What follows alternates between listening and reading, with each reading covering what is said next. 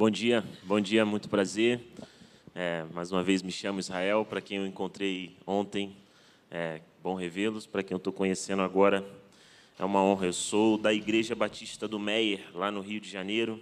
Se você vê televisão, no Vai Que Cola, sabe aquele programa que passava? Era lá, era ambientizado lá. A minha igreja é ali.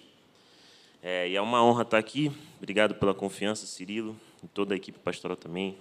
É, é uma alegria. Eu estou no livro de Atos, no capítulo 10. Eu quero ler a partir do versículo 24. Atos 10, 24. Eu vou ler, fazer uma oração e depois nós nos encontramos novamente lendo. Atos 10, 24.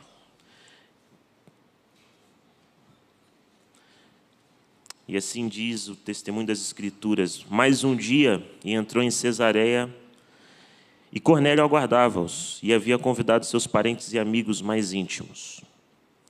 O que, que está acontecendo aqui?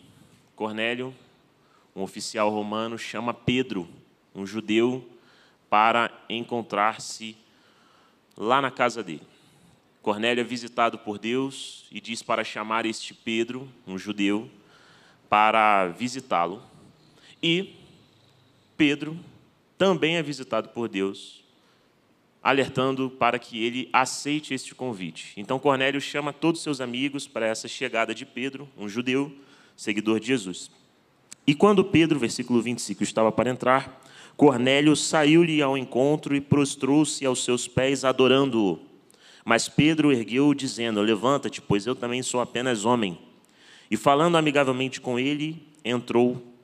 E encontrando muitos ali reunidos, assim lhes falou: Bem sabeis que é ilícito ao judeu relacionar-se com um estrangeiro ou mesmo dirigir-se à sua casa. Mas Deus acaba de mostrar-me que a nenhum homem se deve chamar de profano ou impuro, a nenhuma mulher se deve chamar de profano ou impuro, a nenhuma criança se deve chamar de profano ou impuro. Por isso vim sem hesitar, logo que chamado. Pergunto, pois, por que razão me chamaste? Cornélio respondeu: Faz hoje três dias, por esta mesma hora, eu estava em oração pela hora nona em minha casa, quando distante de mim postou-se um homem de vestes resplandecentes. E disse-me: Cornélio, tua oração foi ouvida e tuas esmolas foram lembradas diante de Deus. Manda, pois, alguém a Jope chamar Simão, cognominado Pedro ele está hospedado em casa de Simão, o curtidor à beira-mar. Imediatamente mandei chamar-te e tiveste a bondade de vir. Aqui estamos, pois, todos nós diante de ti, para ouvir tudo o que te foi ordenado.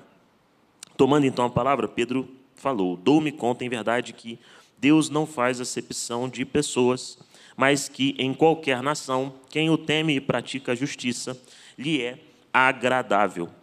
Tal é a palavra que ele enviou aos israelitas, dando-lhes a boa nova da paz por Jesus Cristo, que é o Senhor de todos. Feche seus olhos e ore comigo. Senhor Jesus, muito obrigado por esse tempo. Peço que o Senhor continue falando conosco, como o Senhor tem feito em toda a nossa vida, porque habitamos em Tua presença. Em Ti nós vivemos, em Ti nós nos movemos, em Ti nós existimos. Que os nossos corações consigam receber a Sua palavra neste momento e ouvir a tua voz no ressoar do nosso coração, das nossas emoções, dos nossos pensamentos e raciocínios. Em nome de Jesus, seja generoso, Pai, pela tua misericórdia, não porque merecemos. Amém, amém e amém. Eu cresci na igreja, eu cresci na igreja, e quando Cirilo me perguntou é, e me propôs o seguinte tema, igreja para quem? Eu já conseguiria arrematar, a partir do meu crescimento, de que a igreja, de um modo geral, é para quem quer escapar do inferno de um modo geral, na minha educação, desde que cresci na igreja, eu cresci na igreja batista, primeiro na igreja batista da freguesia, depois para a igreja batista do Meier. E eu arremataria de pronto, de que a igreja é para quem quer escapar do inferno. Se eu fosse responder apenas com a minha educação, apenas é, conectando tudo que eu já ouvi dentro da igreja, tudo que eu já ouvi fora da igreja, a partir de pessoas da igreja, de um modo geral, nós podemos concordar que aqui estão as pessoas que estão, por enquanto, escapando do inferno e torcendo para escapar mesmo. Né? Tomara que ninguém seja surpreendido aí no último dia. Mas, de um modo geral, nós estamos aqui reunidos nessa, nessa intencionalidade, eu diria. É, e aí eu fui lembrando, por exemplo, da primeira vez que eu falei um palavrão sem querer, eu estava na igreja. fora da igreja está tudo bem. Estou brincando, não é isso não. Mas eu falei, eu estava na igreja e eu lembro que eu estava brincando com um amigo, eu tinha mais ou menos uns oito anos. E quando eu soltei esse palavrão, na mesma hora eu parei assim e pensei: agora eu passei do ponto. E eu fui correndo para minha mãe chorando. Ela estava lá ajudando na cantina da igreja, porque a nossa antiga igreja ela tinha no máximo uns 150 membros, 180 membros. E aí tinha aquela experiência de cantina e tudo mais. E aí ela fui correndo para ela, mãe, mãe, mãe, chorando. Ela falou: "O que aconteceu, filho? Machucou?" Ela falou: "Mãe, eu falei um palavrão". Aí ela fez a pergunta que qualquer mãe faz, né? Qual palavrão? Que às vezes não era, né? Às vezes não era palavrão, mas qual palavrão? Aí era um que começa com M, enfim, às vezes nem é palavrão aqui, mas lá no Rio era. E eu estava amedrontado. Por quê? A igreja é a comunhão dos que estão escapando do inferno e assumimos aqui, então, que crente não fala palavrão. E crente não falando palavrão, se eu falei em palavrão, de alguma forma eu estou meio é, em tensão com isso. A outra história que eu fui lembrando, enquanto eu pensava nessa mensagem, é porque é, quando eu tinha mais ou menos uns 11 anos ali, 12, né? O Cirilo já está me zoando aqui, porque ele sempre gosta de falar que eu entrei no seminário com 16. Eu entrei mesmo, mas não tem jeito. Aí eu tinha, estava mais ou menos ali no nono ano do ensino médio, ali, do ensino fundamental, perdão, e eu lembro que teve um inter, interclasse.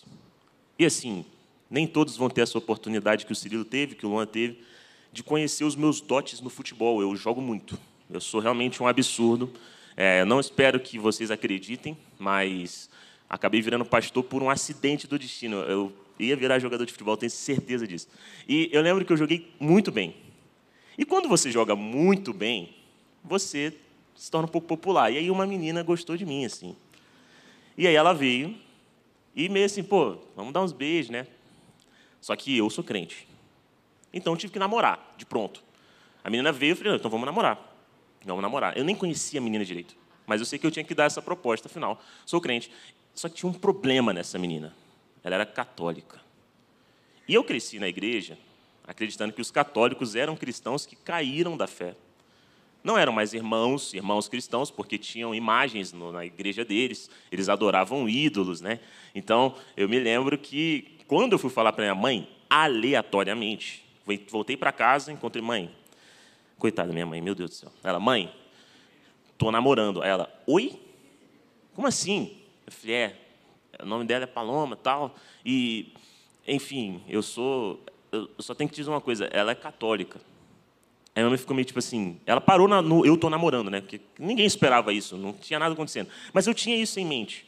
Como eu, pertencente a uma igreja, rumando ao céu, peregrinando ao céu, iria cair no jugo desigual com uma menina católica que está rumando ao inferno super tranquila educação na igreja evangélica, né? As conclusões que a gente tira com algumas coisas que a gente ouve é brincadeira. E aí eu fui ficando mais velho e, e esse, esse pano de fundo, ele foi se tornando cada vez mais é, real. Porque houve uma oficina de evangelização na minha antiga igreja, lá na Igreja Batista da Freguesia, e chamaram missionário. Quem aqui já saiu para entregar panfleto assim na rua? Quem já saiu para fazer evangelização no sinal? Tudo mais. E aí fomos fazer isso. E aí fizeram tipo uma oficina antes disso. E a oficina servia para te encorajar e falar da importância de você sair para evangelizar. E aí eles botaram um vídeo que provavelmente vocês devem ter visto aqui também, e eu espero que não, porque é aterrorizante. Até hoje eu sonho com ele. Porque o vídeo era o seguinte: era um, um a história de dois amigos, um era crente e ia à igreja e o outro não. E aí houve um acidente de carro, eles eram melhores amigos. E esse amigo morreu e foi para o inferno. E o vídeo era a leitura da carta desse amigo que estava no inferno para o amigo que estava vivo. E ele falava: Por que, que você não me falou de Jesus? Olha onde eu estou agora, você não ligou para o meu sofrimento, agora eu vim parar aqui. Aí ele recebe essa carta e o missionário depois terminou falando: Então vamos evangelizar, gente, vamos lá. Animação, coragem, Deus ama o Brasil, Deus ama esse povo. E eu fiquei assim, aterrorizado. Eu falei: Meu Deus do céu, Imagina receber uma carta dos meus melhores amigos que não estão na igreja. Isso porque, na nossa educação, a conclusão começa a ser mais ou menos essa: de que a igreja é para quem quer escapar do inferno. A igreja é para quem está escapando do inferno. Ao ponto de, até um pouco mais velho, e aí já com uma elaboração teológica um pouco mais sólida, é, na iminência da pandemia, na iminência da pandemia, eu precisava me perguntar o que eu falaria para o meu pai que articula a realidade a partir desses, desses pressupostos. Como eu ia explicar para o meu pai o fato da minha avó não estar na igreja? Na pandemia, a gente sabia que os idosos eram grupos de risco, e eu já me planejava para como eu ia conversar com meu pai diante da possibilidade dele, porque a minha avó não estava na igreja, ele nunca mais encontrar com ela na eternidade. Como é que eu vou consolar o coração do meu pai pelo fato de que talvez ele nunca mais encontre a sua mãe Afinal, ela não ia na igreja, e se ela não vai na igreja, ela está na comunhão dos perdidos que estão rumando ao inferno. E acabou que meu pai faleceu antes da minha avó. Meu pai faleceu antes da minha avó. Só que a última história que eu acho que é simbólica para isso foi no enterro do meu avô. No enterro do meu avô foi um pastor, assim, enviado da outra igreja que ele ia, uma antiga igreja lá no Rio, uma grande igreja. E aí essa antiga igreja enviou assim um dos seus funcionários que nunca conheceu meu avô, nunca é, conversou com meu avô. Quando meu avô saiu daquela igreja, incapacitado de conseguir estar indo aos domingos, é, ele nem provavelmente era pastor lá, esse funcionário que foi. E eu me lembro que eu fiz uma fala, porque afinal, né, você é seminarista, o Cirilo entende o que eu estou falando, o Fábio entende, o pessoal entende. Assim, quando você se torna seminarista, qualquer coisa que tem a ver com religião é você que tem que fazer. Então, ah, orar no almoço. Põe Israel, Israel, ora aí para gente aí. Eu falei, o pessoal esqueceu que ora também, né? Às vezes tem gente que acaba esquecendo. Então, se você tem seminarista na família, faz isso com ele, não, gente. Terceira hora também, tem essas coisas. Mas aí eu fui fazer uma fala no velório do meu avô. O Purim, que é o meu pastor atual, com quem eu trabalho, fez uma fala, mas esse pastor fez uma fala também. E a minha família ficou tipo assim: gente, quem é esse? E a fala dele foi o seguinte: irmãos, sabemos que o irmão Ari estava com o Senhor nós sabemos disso. Mas e você? E você? O irmão Ari hoje, depois já está com o Senhor no braço da eternidade, mas é importante saber se você também está. E eu fiquei extremamente horrorizado. Porque ele aproveitou a oportunidade do velório do meu avô para fazer uma cruzada evangelística, para não para consolar a gente ali com as palavras pastorais, ele aproveitou para fazer uma, uma cruzada evangelística, porque, de um modo geral, nós estamos acostumados a pensar que a igreja é para quem quer escapar do inferno. Nós fomos educados nessa direção. Talvez você esteja aqui hoje, envolvido aqui agora, mergulhado nas rotinas da igreja aqui agora, e está mergulhado simplesmente porque a sua experiência originária é uma experiência de querer escapar do inferno. E você sabe que se abrir mão desse vínculo litúrgico, se abrir mão desta agenda, você pode começar a fazer parte daquela comunidade que está arrumando ao inferno. Então, de um modo geral, quando Cirilo me fez essa pergunta, igreja, nos domingos, é, eu quero que você fale igreja para quem? É, a impressão que eu tive, olhando para a minha própria história, é que eu responderia que a igreja é para quem quer escapar do inferno. Só que isso é extremamente prejudicial. Isso afeta e isso muda as imagens que a gente tem sobre Deus, porque no fim das contas, Deus passa a ser um grande juiz que está fazendo assim é, um olhar pessimista para o mundo e recolhendo alguns, enquanto outros estão indo para a perdição e para o inferno, meio como se fosse o desejo dele. Isso tem um problema na forma de nós interpretarmos a própria imagem da igreja, porque nós passamos a ser um grupo privilegiado dentre o mundo, nós somos um grupo especial, nós somos uma ala especial na, na, na humanidade, é, porque essas pessoas estarão no céu enquanto as outras estão indo ao inferno. E, no fim, ou no princípio, nós estamos nos distanciando do projeto que Deus sonhou para a própria igreja. Porque Deus não sonha a igreja como a comunidade daqueles que estão escapando do inferno e indo para o céu. A igreja está em outro enredo, em outra narrativa, ela está mergulhada em outras dimensões, e essa história que nós estamos vendo de Pedro é o terceiro encontro que acontece em Atos dos judeus com os gentios. É o terceiro encontro que acontece em Atos que vai revelando a vontade de Deus para o que era a igreja e para quem era a igreja. Então, o primeiro encontro acontece com é, o Felipe junto de um eunuco, um funcionário da corte real da Etiópia. Felipe ele é acordado e Deus é, recebe-o em visão dizendo assim, Felipe, vai andar ali por aquele deserto porque lá não tem ninguém. E lá tinha um funcionário da corte real da Etiópia. E ele encontra-se com esse funcionário, com este eunuco, e neste encontro, é, ele vê que aquele rapaz estrangeiro estava com o livro de Isaías em mãos. E ele pergunta: Você está entendendo o que você está lendo? E ele fala assim: Como é que eu vou entender se não tem quem me explique? Então, Felipe começa a explicar aquelas escrituras. Quem estava aqui ontem lembra. Ele começa a interpretar aquelas escrituras em Jesus. E aí, aquele homem fala para ele: Eu creio nisso aí, o que me impede então de ser batizado? Felipe ficou surpreendido.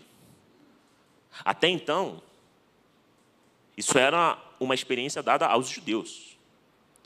Como assim um gentio pede para ser batizado? A salvação se desenvolve entre os judeus. Como ele está me pedindo para ser batizado? Então ele batiza. O segundo encontro, tocando essa questão dos gentios, é quando Ananias precisa conversar com Saulo, o antigo Paulo, né?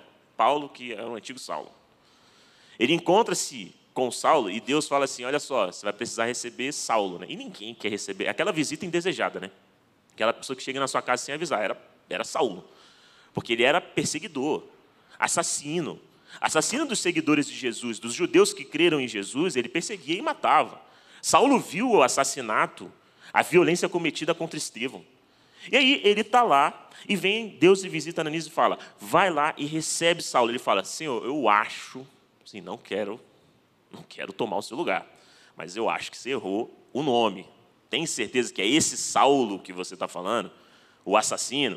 Aí está falando, é ele, porque ele vai ser peça-chave para que a salvação também chegue aos gentios. Então o Espírito de Deus começa a colocar na experiência dos discípulos de Jesus de que o que eles fizeram com Jesus é algo que tem a ver com toda a humanidade. E o terceiro encontro é esse aí.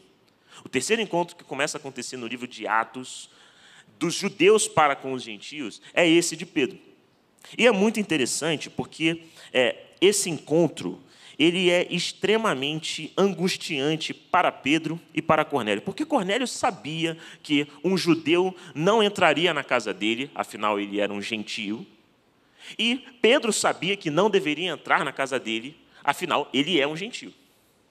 Pedro sabia que esse encontro era inadmissível de se acontecer. E uma memória que é muito clara dessa experiência, e aí abre aí a sua Bíblia, para você não achar que eu estou falando do nada. Abre aí em Neemias, Neemias capítulo 13, está na Bíblia mesmo, gente. Foi só preparando essa mensagem que eu lembrei que esse texto está na Bíblia. Eu falei, não, é verdade. Tem Neemias na Bíblia. Aí você tem gente cantando aquela musiquinha, né? Da Aline Barros cantando. Mas Neemias 13, 23. Porque depois que o povo voltou do exílio, olha a última memória, ou a memória principal que um judeu tinha depois de retornar do exílio. Neemias 13, 23. Naqueles dias também encontrei judeus que se tinham casado com muitas mulheres azotitas, amonitas e moabitas. Quanto a seus filhos, a metade falava a língua de Azoto, ou a língua deixam daquele povo, mas ninguém mais sabia falar a língua dos judeus. Aí vem aquela educação especial.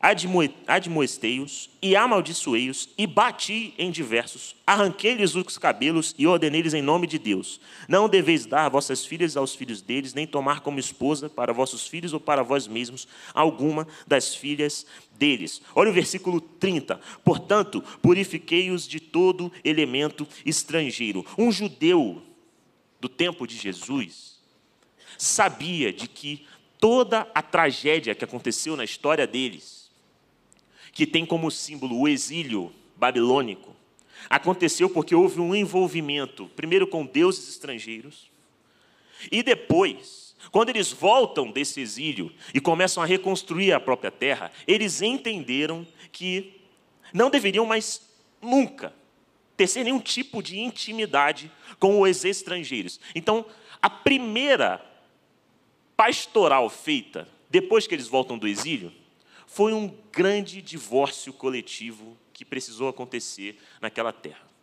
Homens que abandonaram mulheres e filhos porque eram estrangeiros mulheres que ficaram sem maridos porque eram estrangeiros. E foi de um jeito bem suave, né? Imagina um professor do seu filho na escola fazer essa pastoral de Neemias, né? Arrancou o cabelo, bateu. Imagina seu filho volta para casa sem cabelo, apanhou. Porque para o judeu é, é perigo. Existe um risco em você se envolver novamente com os estrangeiros, mas começa a se ressoar no coração dos discípulos de que o que aconteceu em Jesus era para toda aquela humanidade e envolvia diretamente os estrangeiros. E se eles não se abrissem para os estrangeiros, eles estariam em desacordo com Deus e desacordo com a vontade do Espírito, e a igreja não poderia ser o que elas, o que ela veio a se tornar, o que os discípulos entenderam que ela é, que é um farol para todas as nações. A conclusão dos discípulos começa a ser de que a igreja se transformou em uma bênção para todas as nações. E isso tem muito a ver com aquilo que Abraão recebeu da parte de Deus, porque a história de Abraão começa quando Deus quer resolver a história da humanidade. Até Gênesis 11, a humanidade ela está rumando ao caótico, em direção ao caos, produzindo maldade produzindo injustiça. E Deus fala: Eu quero fazer algo. Então ele chama um homem chamado Abraão e diz: Em ti serão benditas todas as famílias da terra. Então, a igreja não é a comunidade dos poucos que estão indo para o céu. Não é a comunidade dos poucos que estão escapando do inferno. A igreja é a presença de Deus na história que quer abençoar todas as famílias da terra. Amém? A igreja é a presença de Deus na história que quer abençoar toda a humanidade, que quer resolver o problema da humanidade. O problema é que, para você sair dessa experiência de igreja para essa experiência de igreja, você precisa abrir-se para o diferente. Se Pedro não obedece o Espírito e abre-se ao estrangeiro, e acolhe e é acolhido pelo estrangeiro, e troca estrangeiro por diferente. Não existe um coração harmonizado com a imagem que Deus tem da igreja, que é um farol para todas as nações e a sua presença na terra para abençoar o mundo inteiro. Se não existe no coração espaço suficiente para o diferente habitar, não existe partilha e possibilidade de termos essa experiência de igreja que o Espírito Santo começa a revelar em Atos. Não tem como. Então, abrir-se para o diferente é a pedagogia do Espírito Santo para que a igreja seja o que ele sempre sonhou que fosse. Porque Israel se perdeu nesse caminho e começou a se transformar na comunidade daqueles que estão escapando da condenação e indo para o céu, os privilegiados. Ao ponto dos profetas precisarem dizer assim: vocês estão achando que Deus só libertou vocês do Egito? Vocês estão achando que Deus só tirou vocês? Ele tirou os cuxitas também. Ele tirou os cananeus também. Vocês estão se achando a última bolacha do pacote, meu amigo? Vocês esqueceram que vocês estão inseridos na história de salvação de toda a humanidade que vocês são os servos de Deus, os braços de Deus, as pernas de Deus, as, a, a, presença da Trindade, da pessoa de Jesus, do Espírito, do Deus Pai, na história do mundo, para que todos sejam salvos, para que todo mundo consiga ser redimido, porque Deus quer que todos sejam salvos. Vocês esqueceram disso? E é por isso, porque vocês rejeitaram isso, agora eu vou precisar levantar uma nova nação, um novo Israel porque vocês abdicaram desse projeto, agora eu estou levantando um novo Israel. Ao redor da pessoa de Jesus. E quem crê na pessoa de Jesus faz parte dessa história. Então, de tudo que eu estou falando hoje, aí, pessoal da mídia, se for fazer uns rios da minha pregação, é essa parte aqui, tá? Já estou dando um aviso aí. Ah, não, vou fazer um corte da pregação do pastor Israel de manhã. É esse momento aqui. Para a igreja ser o farol para as nações, para a igreja ser a bênção para a humanidade, o presente de Deus para um mundo em caos. Ela precisa ter na individualidade dos seus membros. Deus precisa encontrar no coração de quem faz parte dessa igreja uma abertura para a diferença, uma abertura para os diferentes. Para a igreja ser um farol para as nações, ela precisa ter uma abertura para a diferença, porque se não tiver, qualquer contato que você tenha com outras nações, com o diferente, é um contato de controle, violência, imposição. Não é à toa que a gente não pode falar que o Brasil foi evangelizado no caminho de Jesus. Porque o Brasil foi cristianizado na força da espada. Não foi abertura para a diferença. Não foi convívio com os indígenas que aqui habitavam. E conversa para entender que tipo de mundo eles liam. Não foi partilha de mesa. Foi um projeto imperial com uma espada. E aí, meu amigo, quem não quer se converter depois de não ter uma espada no coração, né, chefe? Quem não se converte, diria o Casimiro, é maluco. Quem não tem nenhuma experiência e vontade de aceitar esse tal Deus, é doido. Tem uma espada na cabeça. Por quê? É uma igreja que não passou por esse processo de conversão, de abrir-se para o diferente. E se a igreja não conseguir fazer a mesma declaração de Pedro, ela não consegue ser igreja para quem Deus quer que ela seja. Porque Pedro precisou dizer o seguinte: dou-me conta, eu me dei conta de que Deus não faz acepção de pessoas. Eu, eu aprendi, Senhor. Eu aprendi que o Senhor não divide a humanidade em pura e impuro. Mas agora, é evidente que esse esquema que nós aprendemos a lidar é muito favorável para nós. Ele é muito vantajoso. Porque quando você começa a fazer essas distinções ou opera sem abrir-se para o diferente, lê o mundo sem abrir-se para o outro, para o estrangeiro, você consegue ter um controle melhor. Então, eu acho que tem pessoas que não conseguem se abrir para o diferente porque é mais vantajoso para essas pessoas. É mais vantajoso você é, é, ler o mundo do seu ponto de vista e não considerar o outro ponto de vista ou considerar o ponto de vista do outro inferior. Isso é mais fácil para você justificar algumas coisas. É mais fácil para você assumir e dividir a realidade entre puros e impuros, porque quando acontecer alguma coisa, você consegue classificar um pouco melhor. Igual uma vez, estive com um taxista e é, eu estava fazendo várias idas e vindas ao hospital, porque eu descobri uma doença no primeiro semestre e demorou um tempo para eu descobrir essa doença que eu tenho, que é uma doença que chama espondiloartrite, é uma inflamação nas minhas articulações. E eu lembro que quando eu peguei esse taxista, estava eu e minha mãe, e Jesus amado, Sabe quando você fala assim, essa viagem vai ser longa? E não era longa, mas era um, era um xiita evangélico, só podia. E ele falando assim, eu lembro que numa das conclusões que ele fez, ele, ele disse assim, é, aquela cantora, Marília Mendonça. Aí eu, lá vem, e eu com minha mãe no WhatsApp assim, eu falei, o que está acontecendo aqui agora? Aquela cantora, ela cantava na igreja. Começou a cantar a música do mundo. De Deus não se zomba, meu irmão. Olha o que aconteceu. E eu e minha mãe, assim, vamos concordar, porque a gente está no banco de trás, ninguém está dirigindo. Vai que ele fique irritado, vira esse carro. Não, é. E eu guardando a informação, né? Que eu falei, ele não sabe que eu sou pastor, né? Eu guardei essa informação até o final. Aí passa um tempinho, um tempinho, um tempinho, ele vem com a segunda. Não, porque assim, eu, eu já passei meu tempo perdido. E traduz esse tempo perdido por tempo fora da igreja. Eu já passei meu tempo perdido. Está vendo como é mais fácil você dividir a realidade entre puro e impuro dessa forma? Entre lugares puros e impuros. É bem mais fácil. Aí, eu já passei meu tempo perdido. Né? E assim, agora estou aqui, na igreja, não vou mais nessa roda de samba. Porque se acontecer em roda de samba assim, é, um acidente, depois vai todo mundo clamar. Passa alguém atirando na roda de samba, vai todo mundo clamar a Deus, mas olha onde eles estavam. E eu, peraí, então, a pessoa está numa roda de samba e e se aconteceu uma tragédia ali. Acontecendo essa tragédia na roda de samba, as pessoas não podem clamar a Deus porque elas estavam num lugar impuro. E aí ele virou para mim assim, dirigindo, depois que ele soltou essa, ele falou: Por isso, leia a Bíblia, hein, jovem? Ele não sabia que eu era pastor. Ore, meu irmão.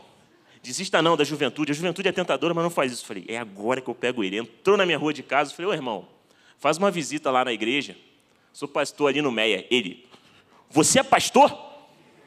Ah, eu sou pastor, sou pastor. Aí ele, ô oh, pastor, que bênção e tudo mais. Falei alguma besteira? Aí eu. Aí eu, meu Deus do céu. Falou não, irmão. Falou não. Quem falou fui eu, Deus amado. Mas percebeu o que é mais fácil? É mais fácil você falar aqui numa roda de samba impuro. É mais fácil você é, assumir que tudo que é diferente de você, diferente dos seus gostos, diferente da sua personalidade, diferente da sua forma de ler o mundo, é diabolizado. É mais fácil você fazer isso.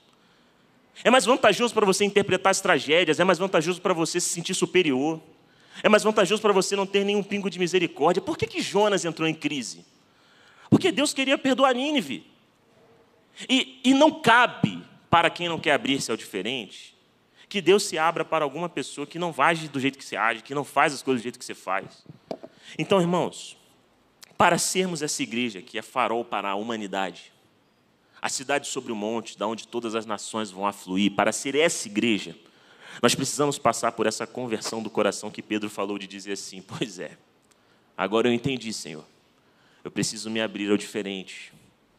Eu preciso eu preciso disponibilizar meu coração intencionalmente para encontrar com aqueles com quem eu não concordo ou com quem eu sempre achei que estavam errados e às vezes não estão. Pois é, eu preciso eu preciso cultivar no meu coração e quebrar toda a minha educação clubista, toda a minha educação é, é, tribal, para entender que o outro Deus reconhece, fala, e esse texto é muito irônico, porque Cornélio estava orando na hora nona. Isso é o calendário de oração judaico. E Pedro também estava orando na hora nona, quando ele recebeu a visão. E o espanto de Pedro é: não é possível. Não é possível que esse cara seja piedoso. Não é possível que haja virtude nesse Cornélio. Não é possível. Ô Senhor, você não faz acepção de pessoas, é verdade. E se você reparar, o nosso mundo ele está recheado de estruturas que tentam impedir esse processo de se encontrar com o diferente. Por exemplo, em nível religioso, quantas pastoras você conhece? Quantas mulheres você fala assim, nossa, aquela mulher é uma pregadora? Quantos vai falar assim, nossa, aquela pastoral me abençoou? Quantos pensam numa mulher? Por quê? Não dá para uma parcela de homens considerar que da boca de uma mulher possa vir uma pastoral interessante, uma teologia rica. Eles não conseguem admitir isso. E aí eles vão justificando da forma como podem, para não abrir-se à diferença da mulher. E aí o mundo continua sendo regido e ditado em níveis masculinos, entende? Na sociedade, se eu falar que Fui no hospital e o médico me recebeu. Quantos pensam num negro? Quantos pensam numa pessoa preta? Porque, de alguma forma, o mundo é ditado para se fechar para algumas diferenças fundamentais. O mundo ele é orquestrado para não se abrir a algumas diferenças. Você percebe que o, o mundo é um, está arrumando a tentar reduzir-se a uma só voz, enquanto Deus está falando, você só vai me encontrar na multidão das vozes, nos, nas muitas visões, nas muitas línguas. Babel e Pentecostes. A igreja nasce em Pentecostes. Babel foi a tentativa de todo mundo que fala a mesma língua dominar os diferentes. E Pentecostes foi todo mundo falando na sua própria língua e se entendendo. Então, quem não consegue se abrir aos diferentes? Quem não consegue fazer o mínimo de esforço para interpretar a vida e a realidade em categorias que não sejam apenas as suas? Quem não faz isso não consegue participar da igreja que Deus sonhou para a humanidade, que é o farol para todas as nações, porque Pedro entendeu, Felipe entendeu, Paulo entendeu, Barnabé entendeu, Ananias entendeu, Todos os homens daquela tradição que nós temos dos apóstolos, eles entenderam que, se nós não nos abrir para o estrangeiro, nós vamos perder de vista algo que Deus está querendo fazer. Então, existe um, um tipo de coração para sermos a igreja que Deus sonhou que nós sejamos, que é o que? Um coração que acolhe e celebra a diversidade, as diferenças. E para isso, nós precisamos trabalhar para que o nosso coração dê conta disso, porque abrir-se para o diferente vai mexer no seu ego, vai mexer no seu orgulho, vai revelar que você, na verdade, sempre achando que não era uma pessoa machista, é. Porque, por exemplo, conversando com a minha namorada, tinha inúmeras coisas que ela falava e eu ficava assim. Mas se um pastor falasse, não ia ter problema, porque ela falou coisas que pastores que eu admiro também falaram, e quando os pastores que admiram falaram, eu não liguei. Mas quando ela falou, eu fiquei assim, gente, será que. Aí eu lembrei, ah, não, aquele pastor falou. Olha que coisa ridícula, né? Eu só me identifico com os iguais. A mulher, quando fala algo, eu tenho dificuldade de aceitar. Começam inúmeros processos de conversão no seu coração e na vida da sua família, para que você consiga fazer parte dessa igreja que Deus quer para o mundo, porque pensar a igreja como a comunhão de quem está indo para o céu e escapando do inferno, embora possa ser sustentada com alguns versículos bíblicos, é uma ilusão. Deus quer um povo para abençoar todas as famílias da terra, e esse povo chama igreja, é a comunhão dos discípulos do seu filho Jesus. E para fazer parte disso aqui, você precisa disponibilizar o seu coração para conviver com o diferente. Então, o publicano que seguia Jesus precisou disponibilizar o seu coração para conversar com o zelota. Duas ideologias que disputavam entre si no tempo de Jesus. E para isso eu dou apenas duas dicas práticas. Então, o que você pode fazer depois de ouvir isso? Como você cultivar um coração aberto para a diferença? A primeira coisa que eu te digo: ouça as pessoas diferentes de você. E eu não estou falando aqui no aspecto político, não, tá? Isso aí já está meio que óbvio, cansado. Estou falando, ouça as pessoas diferentes. Então, homem, ouça a mulher. Ricos, ouçam os pobres. Brancos, ouçam os negros. Façam isso. Comecem a ver o mundo a partir de outra, outro lugar, outra realidade. Ouçam essas pessoas. Ouçam intencionalmente abertos. Pais, ouçam os filhos. Idosos, ouçam os jovens. Disponibilize seu coração para você ver que Deus está circulando, a ponto de você, às vezes, poder ter a surpresa e essa conversão de Pedro, de, é, Deus não faz exceção de pessoas. Passe por essa experiência. Essa é a primeira dica. E por que, que eu fiz nesse movimento? Porque o mundo é organizado de uma determinada forma. Eu sou negro e eu cresci ouvindo brancos. Todos os pastores que eu ouvi são brancos. A maioria dos leitores que eu li são brancos. Então eu já ouvi isso. Agora eles também precisam me ouvir. Emiliano, preciso ouvir. Vocês têm um gênio na comunidade de vocês. Um gênio que trabalha teologia, fé, espiritualidade e a negritude. Está ali atrás. Levanta a mão, Emiliano, por favor, meu irmão. Ouçam ele. Vejam o mundo do ponto de vista dele. Façam esse exercício. Ouçam os diferentes. E a segunda coisa. Talvez, na verdade, são duas de três. Eu falei duas, né? Mas tem três. A segunda coisa.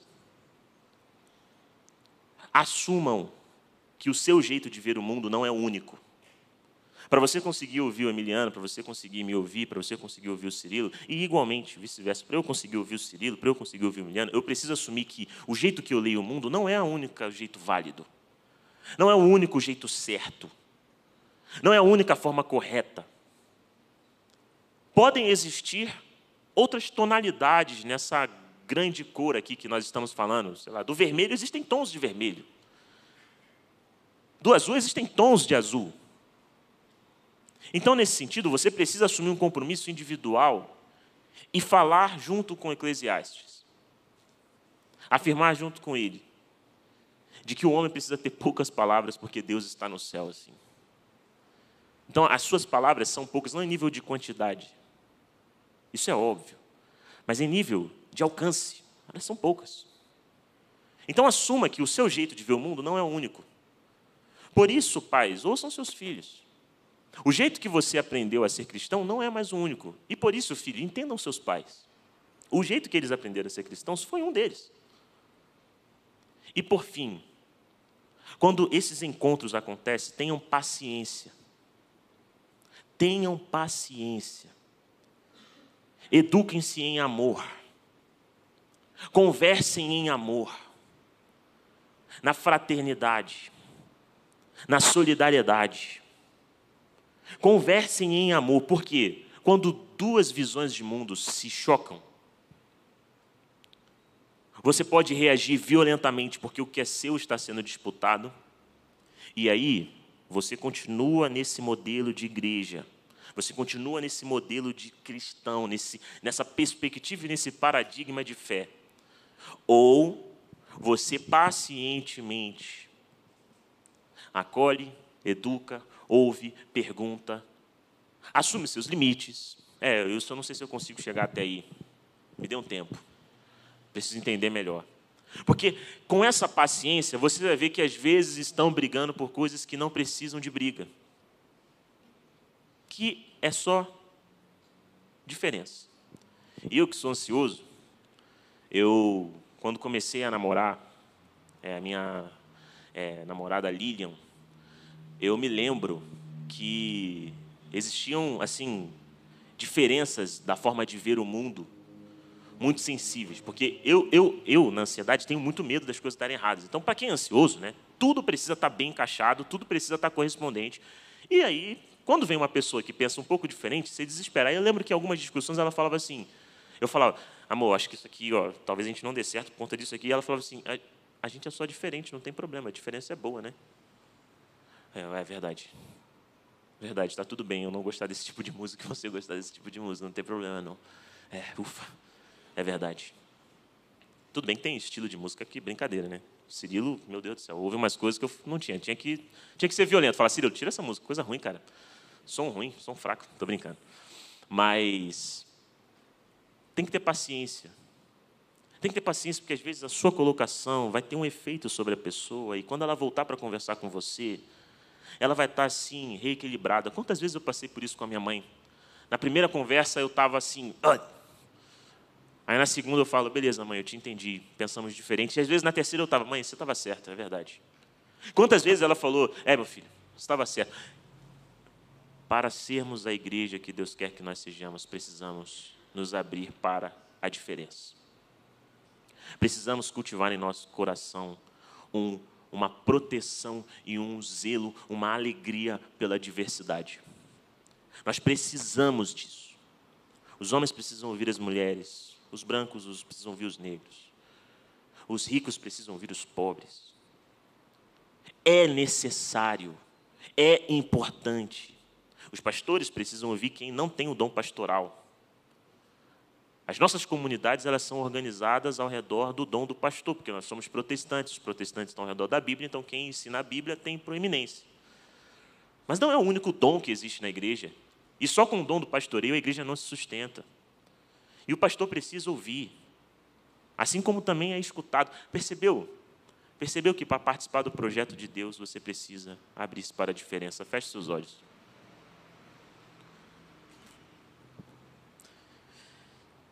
Provavelmente, diante de tudo que eu falei, você pode estar lembrando de uma pessoa. Pode ser seu filho, pode ser o seu marido, pode ser a sua esposa, pode ser a sua filha, Pode ser aquele amigo do trabalho que vota diferente de você. Ore por essa pessoa agora. Essa pessoa que está aí no seu coração. Agradeça a Deus pela vida dessa pessoa. Celebre a Deus pelo jeito que essa pessoa lê o mundo e peça a Deus paciência, domínio próprio. Peça a Deus é para que você respeite essa diferença e cresça com essa diferença. Celebre essa diversidade. Peça a Deus para converter o seu coração para você, enfim, se abrir aos diferentes. Pode ser o seu neto, pode ser o seu filho.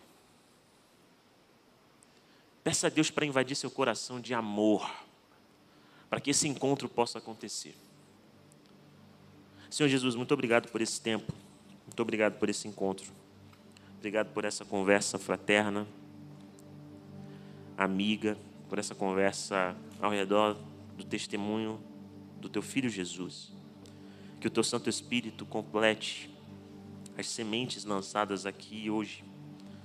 Que ele faça crescer e faça brotar para que juntos nos encontremos como uma igreja que abençoa todas as famílias da terra uma igreja que é farol para todas as nações, porque são pessoas que estão disponíveis e abertas para essas pessoas. São pessoas que estão disponíveis e acessíveis para essa comunidade. Nós clamamos a Ti, pedimos a Ti por essa dádiva, em nome de Jesus. Amém. Amém.